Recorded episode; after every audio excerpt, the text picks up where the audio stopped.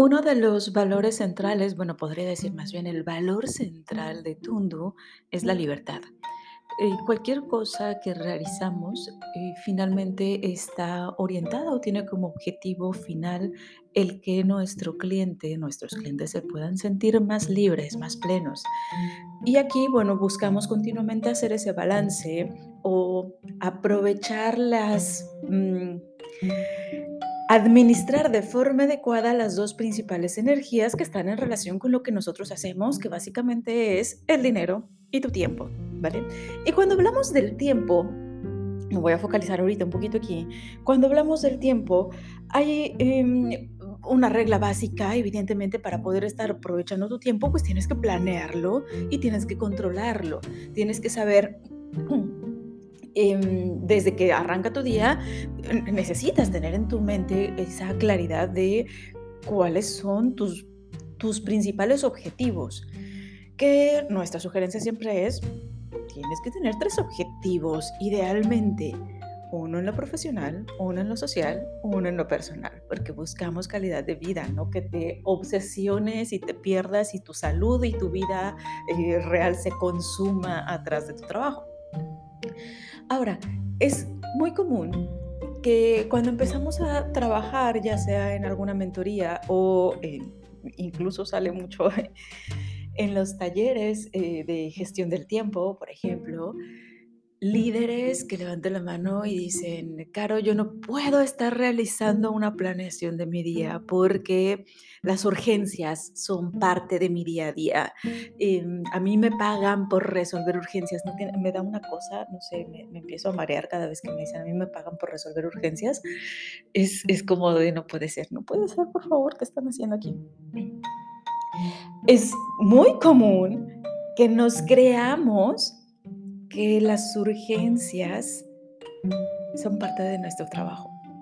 Y aquí quiero hacer una aclaración. Vamos a imaginar, vamos a ponerlo como un ejemplo, ¿ok? Imagínate que tú eres, em, eres un arquitecto y te están pagando por construir un, un edificio, ¿ok? Y podrías estar, no sé, ya en el piso 7, vas a hacer un edificio de 10 pisos, estás en el piso 7 y tu plan de ese día es terminar con ese piso, ¿vale? Ya ese día es el objetivo, terminar con ese piso para que puedan eh, ya subir piso 8 y empezar a terminar con todos esos detalles de piso 8. Pero ocurre un incendio en la planta eh, baja. Evidentemente, en ese momento, como líder de ese proyecto, pues es una urgencia, no te vas a quedar ahí como que esperando, ¿no? Vas a bajar con todo el equipo de, a ver, todo, toda la atención, toda la energía, todos los recursos se van ahorita planta baja y vamos a sofocar ese incendio. Imagínate que te tomó todo el día sofocar el incendio, reparar daños, atender a las autoridades, etcétera, etcétera. Y puede terminar el día y hasta te sientes bien, te sientes orgulloso y dices, wow, logramos apagar este incendio, mira, no pasó a daños mayores, prevenimos alguna catástrofe, está todo perfecto, buen trabajo chicos, hoy hemos logrado una cosa impresionante. Y pues sí, resolviste la urgencia, pero no hiciste tu trabajo. Y eso es algo que de repente a muchos líderes se les olvida. No te están pagando por atender incendios. No estoy diciendo que estuvo mal hacerlo, evidentemente, si no atiendes eso se te cae el edificio. Lo tienes que atender. Pero esa falsa sensación de bienestar, que es muy real, de, wow, logré apagar un incendio, soy importante, soy maravilloso, mira qué hubiera pasado si yo no hubiera reaccionado así, te da ese, ya sabes, ese subidón de energía y te acostumbras a ello. Y entonces vuelves al día siguiente, piso 7, y empiezas a ver todos los detalles que faltan. Y puede empezar a llegar un sentimiento como de aburrimiento a tu vida, de, ay, como que me falta esa adrenalina, como que ayer estuvo más divertido, ¿no? Con toda esa locura y demás. Y chispas. Como que vas avanzando en tu trabajo, posiblemente, y de repente empiezan a ocurrir algunas ciertas cosas, empiezan a generarse ciertos olvidos, empiezan a generar o surgir ciertos problemas que le dan esa adrenalina a tu vida. Y hay muchas empresas, hay muchos líderes que están tan acostumbrados a esa adrenalina que ya no saben hacer otra cosa. No saben hacer otra cosa. Y por lo tanto, ¿cuál es la mejor manera de que vivas continuamente con ese rush, con esa eh, energía de los sentidos así con todos completamente alertas de ahora que sigue, ahora que sigue, ahora que sigue, pues no planear nada, no estructurar nada, no visualizar y estar adelantándote un poquito a todas las posibles, em, todos los posibles imprevistos que podrían surgir a lo largo del proceso que estás llevando a cabo y es curioso porque también hay mucha gente que se queja de estos em, ciclos continuos, casi casi permanentes de urgencias, pero no se detienen un momentito a analizar si son ellos mismos quienes lo están provocando. Ahora también en nuestra vida estamos rodeados de muchísimas falsas urgencias. Y eso también es muy real. Tú puedes estar sentado tranquilamente haciendo tu no sé, tu plan del día o vamos a mi típico ejemplo del pastelero. Puedes estar listo enfrente de tu pastelito, ya vas a empezar a decorarlo y de repente llega alguien diciendo, oye, hay un cliente aquí afuera que quiere hacer un pedido especial y dejas tu pastel, vas, atiendes al cliente, le tomas nota de ese pedido especial, vuelves nuevamente, te inspiras otra vez, conectas con tu pastel, recuerdas el diseño que pidió el cliente, empiezas a preparar tus eh, implementos para poderlo estar decorando y se acerca alguien más.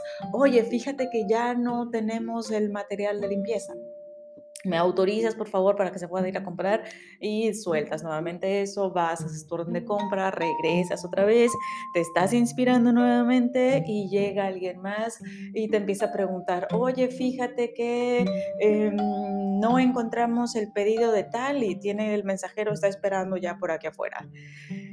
Haces tu alto, recuerdas, les das por ahí algunas indicaciones para que lo, lo ubiquen, vuelves a centrarte esas no son urgencias, son interrupciones, ¿vale? Pudieran ser si acaso imprevistos y si pudiste notar, si no regresas un poquito el audio, todo eso se puede prevenir de alguna forma.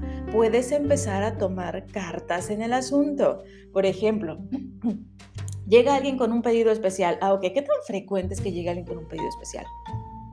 E incluso si fuese poco frecuente, ay, nada más viene una vez al mes. Perfecto, crea un pequeño formatito para que la persona que está atendiendo ahí en el mostrador tome nota de esos pedidos especiales. Que no se le cierre el mundo y diga, ay, pues es que no sé, porque aquí nada más vendemos pastel de vainilla y de chocolate. Entonces, si tú quieres un marmoleado, pues eso ya está más complicado. Entonces, déjame hablo con la dueña. No te hagas tú solita, tú solito, ese gran daño de hacerte imprescindible. ¿Vale? Que todo mundo dependa de ti, que todas las autorizaciones dependan de ti. Y aquí seguramente más de uno que me esté escuchando, que tenga su equipo de trabajo, pudiera, y que tengan estas malas costumbres, pudiera estar pensando, claro, es que tú no conoces a mi equipo. Por más que yo les diga que los capacite y demás, la gente no sabe o no quiere hacerse responsable.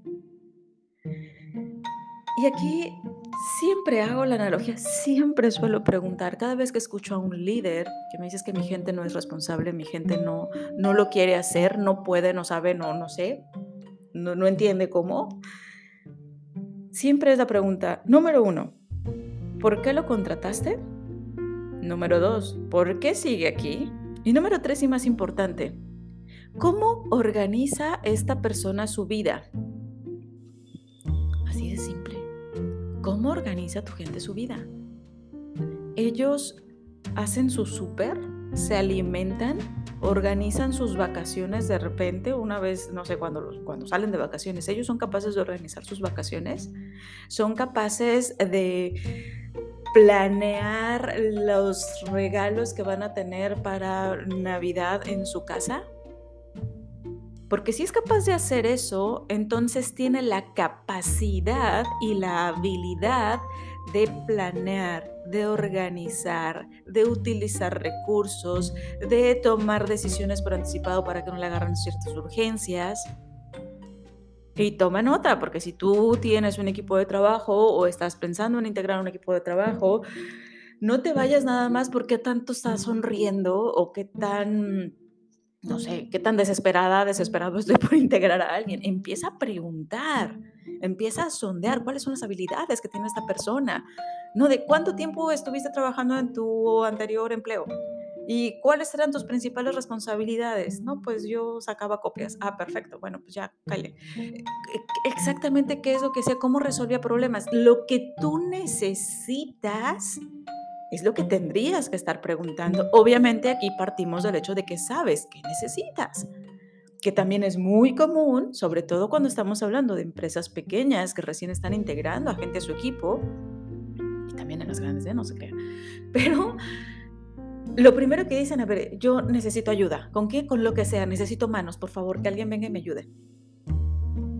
De verdad, hagas eso. Es lo peor que puedes estarle haciendo a tu empresa y a ti misma, a ti mismo, porque te vas a estar llenando de muchas manos que no tienen claridad, foco ni dirección sobre lo que tienen que hacer. Entonces, tú sigues mentalmente súper saturado. Y eso no te permite avanzar. Me estoy desviando, vuelvo a las urgencias. Pero bueno, tener un equipo de trabajo muy adecuado, muy focalizado y que tenga todas esas indicaciones muy claras, son el primer paso para que dejes de tener esos imprevistos. Y volviendo hacia ti, porque recordemos que siempre vamos a estar pasando o centrándonos en lo que nos toca a nosotros, ¿vale? No podemos estar quedándonos sentaditos nada más diciendo, ay, pobre de mí, las urgencias que hay en mi vida son detonadas por alguien más. En realidad, fíjate que hay algo muy interesante. Solamente hay dos tipos de urgencias. Dos, las autourgencias, ¿ok? Que son provocadas por ti y te afectan a ti, complican tu día, tu logro de objetivos diarios, etc. Y están las urgencias que afectan a otros, que son las que son generadas por ti, pero están afectando a otros. Oye, Caro, en este caso, entonces, si yo soy el otro, ¿qué pasa? El otro, las urgencias que son detonadas por el otro le toca al otro tú te vas a centrar exclusivamente en prevenir estas urgencias, las autourgencias o las urgencias que pueden afectar a otros. Tú enfócate en ti, lo demás no lo puedes estar resolviendo, ¿vale?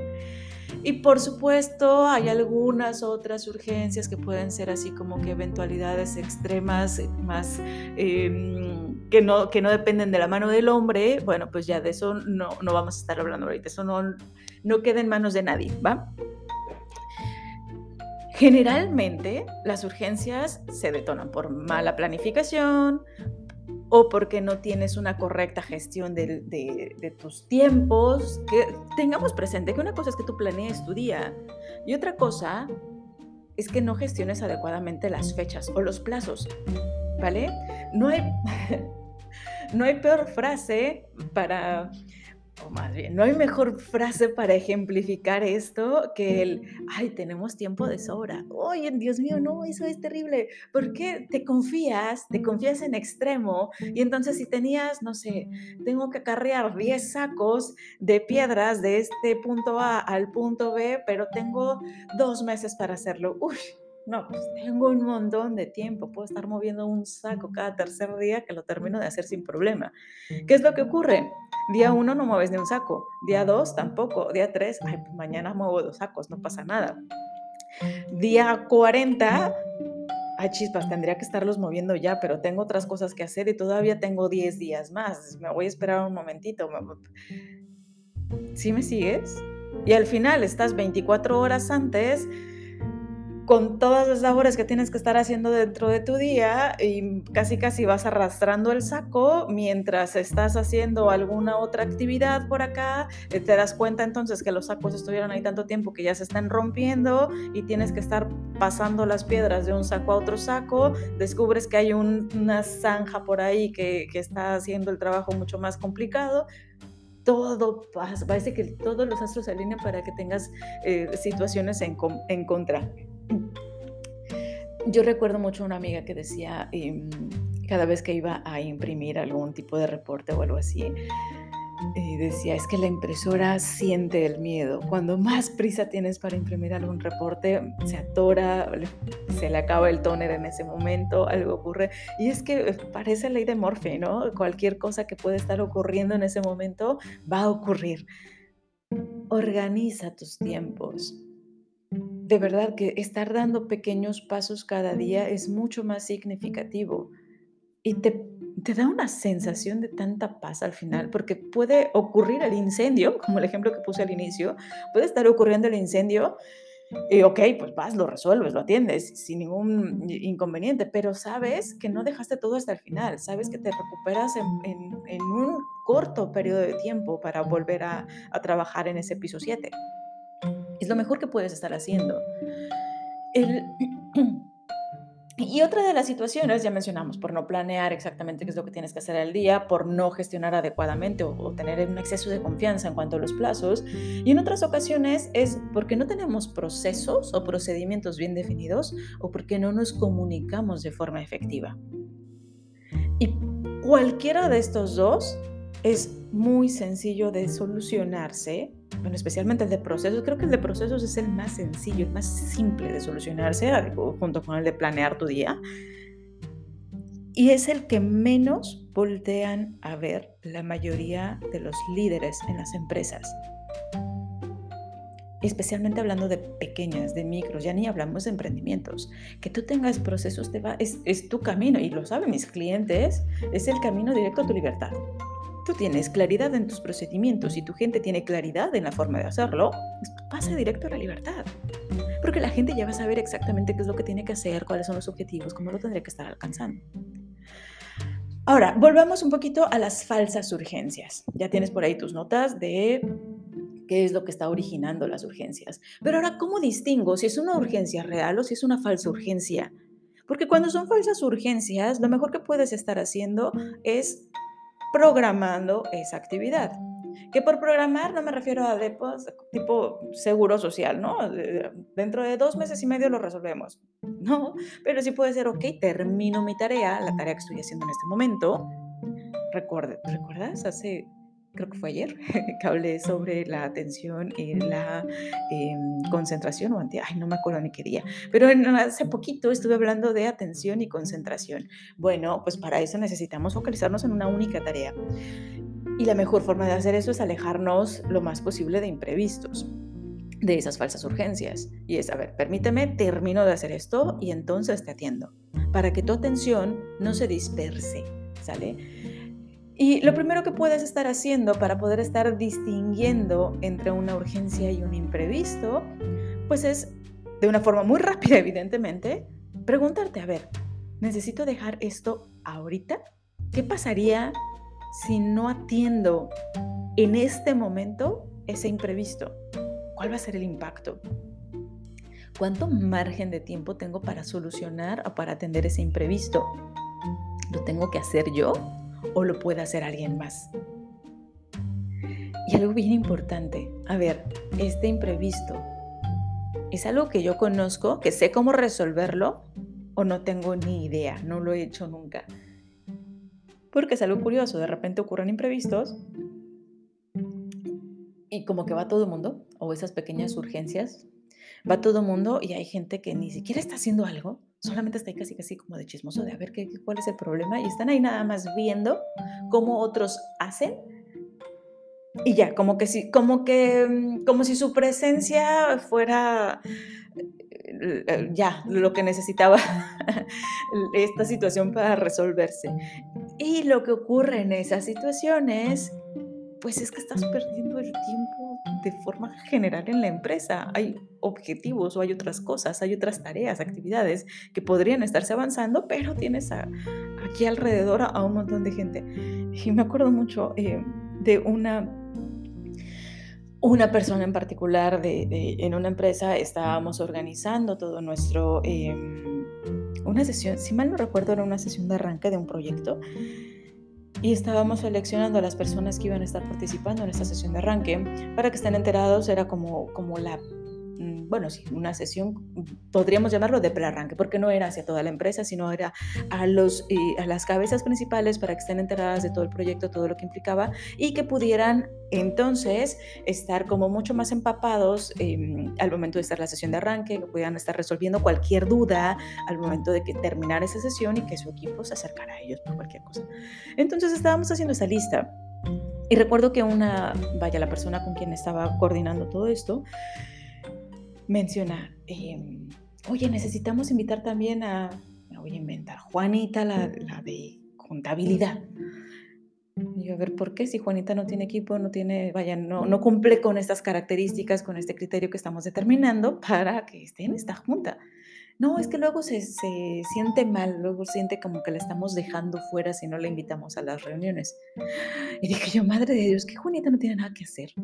O sea, como por qué quiere estar ahí para algo que no, que, no va a participar, no está involucrada directamente, no lo necesita.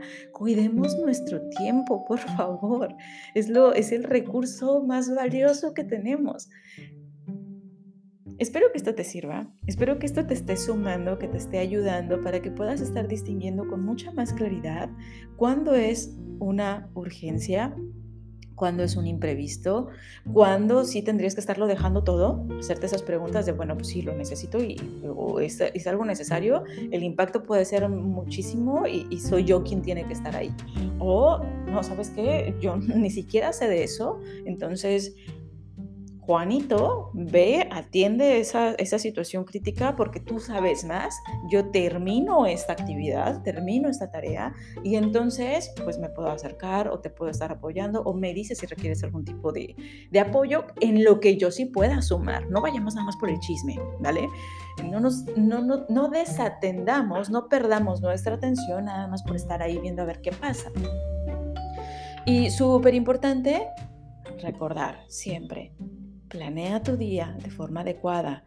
No te relajes cuando tengas alguna fecha de largo plazo. Al contrario, fragmenta todas las tareas y ve avanzando. Aunque des un paso cada día, da igual, estás acercándote a la meta y estás previniendo que cualquier otra situación puede estar surgiendo cuando tengamos la meta mucho más ajustada.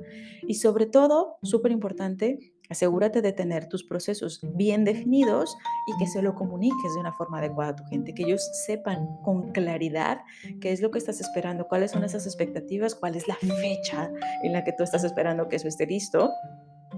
Y, y, bueno, estar, estar manteniendo continuamente esa comunicación, que tú sabrás mejor que nadie las necesidades de tu equipo de trabajo. Y si eres tú solito dirigiéndote, bueno, pues con mayor razón que tengas en la mayor...